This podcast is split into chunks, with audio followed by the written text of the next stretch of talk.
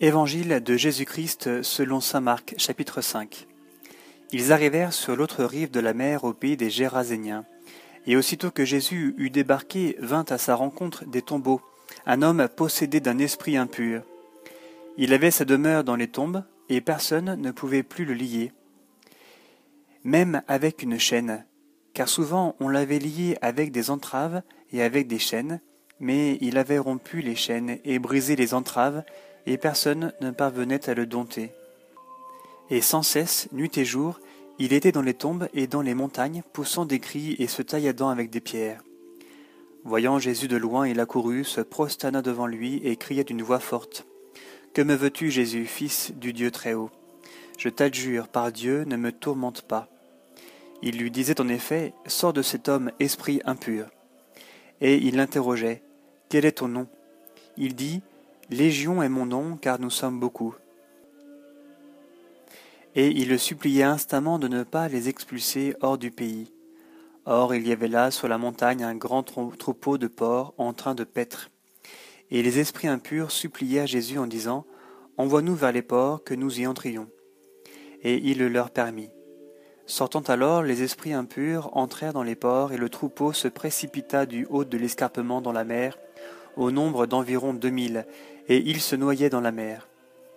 Leurs gardiens prirent la fuite et rapportèrent la nouvelle à la ville et dans les fermes, et les gens vinrent pour voir qu'est-ce qui s'était passé. Ils arrivent auprès de Jésus, et ils voient le démoniaque assis, vêtu et dans son bon sens, lui qui avait eu la légion. Et ils furent pris de peur.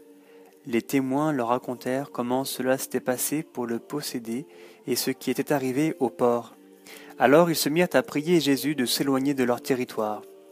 Comme il montait dans la barque, l'homme qui avait été possédé le priait pour rester en sa compagnie. Il ne lui accorda pas, mais il lui dit Va chez toi auprès des tiens et rapporte-leur tout ce que le Seigneur a fait pour toi dans sa miséricorde. Il s'en alla donc et se mit à proclamer dans la décapole tout ce que Jésus avait fait pour lui, et tout le monde était dans l'étonnement.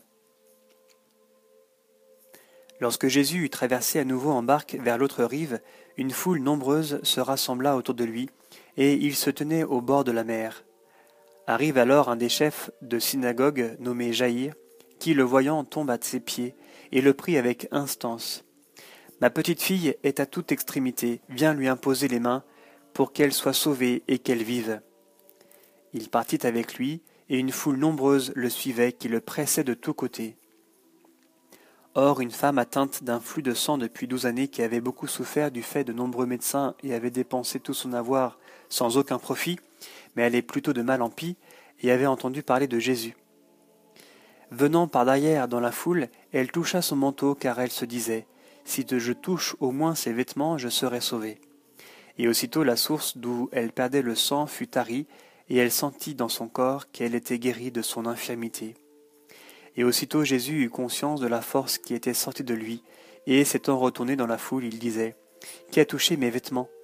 Ses disciples lui disaient Tu vois la foule qui te presse de tous côtés, et tu dis Qui m'a touché? Et il regardait autour de lui pour voir celle qui avait fait cela. Alors la femme, craintive et tremblante, sachant bien ce qui lui était arrivé, vint se jeter à ses pieds et lui dit toute la vérité. Et il lui dit Ma fille, ta foi t'a sauvée, va en paix et sois guérie de ton infirmité. Tandis qu'il parlait encore, arrivent de chez le chef de synagogue des gens qui disent Ta fille est morte, pourquoi déranges-tu encore le maître? Mais Jésus, qui avait surpris la parole qu'on venait de prononcer, dit au chef de synagogue Sois sans crainte, aie seulement la foi. Et il ne laissa personne l'accompagner, si ce n'est Pierre, Jacques et Jean, le frère de Jacques, ils arrivent à la maison du chef de synagogue, et il aperçoit du tumulte, des gens qui pleuraient et poussaient de grandes clameurs. Étant entré, il leur dit Pourquoi ce tumulte et ces pleurs? L'enfant n'est pas morte, mais elle dort. Et il se moquait de lui.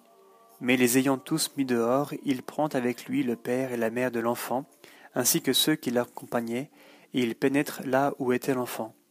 Et prenant la main de l'enfant, il lui dit Talitakum, ce qui se traduit Fillette, je te le dis, lève-toi. Aussitôt la fillette se leva, et elle marchait, car elle avait douze ans. Et ils furent saisis aussitôt d'une grande stupeur, et il leur recommanda vivement que personne ne le sût, et il dit de lui donner à manger.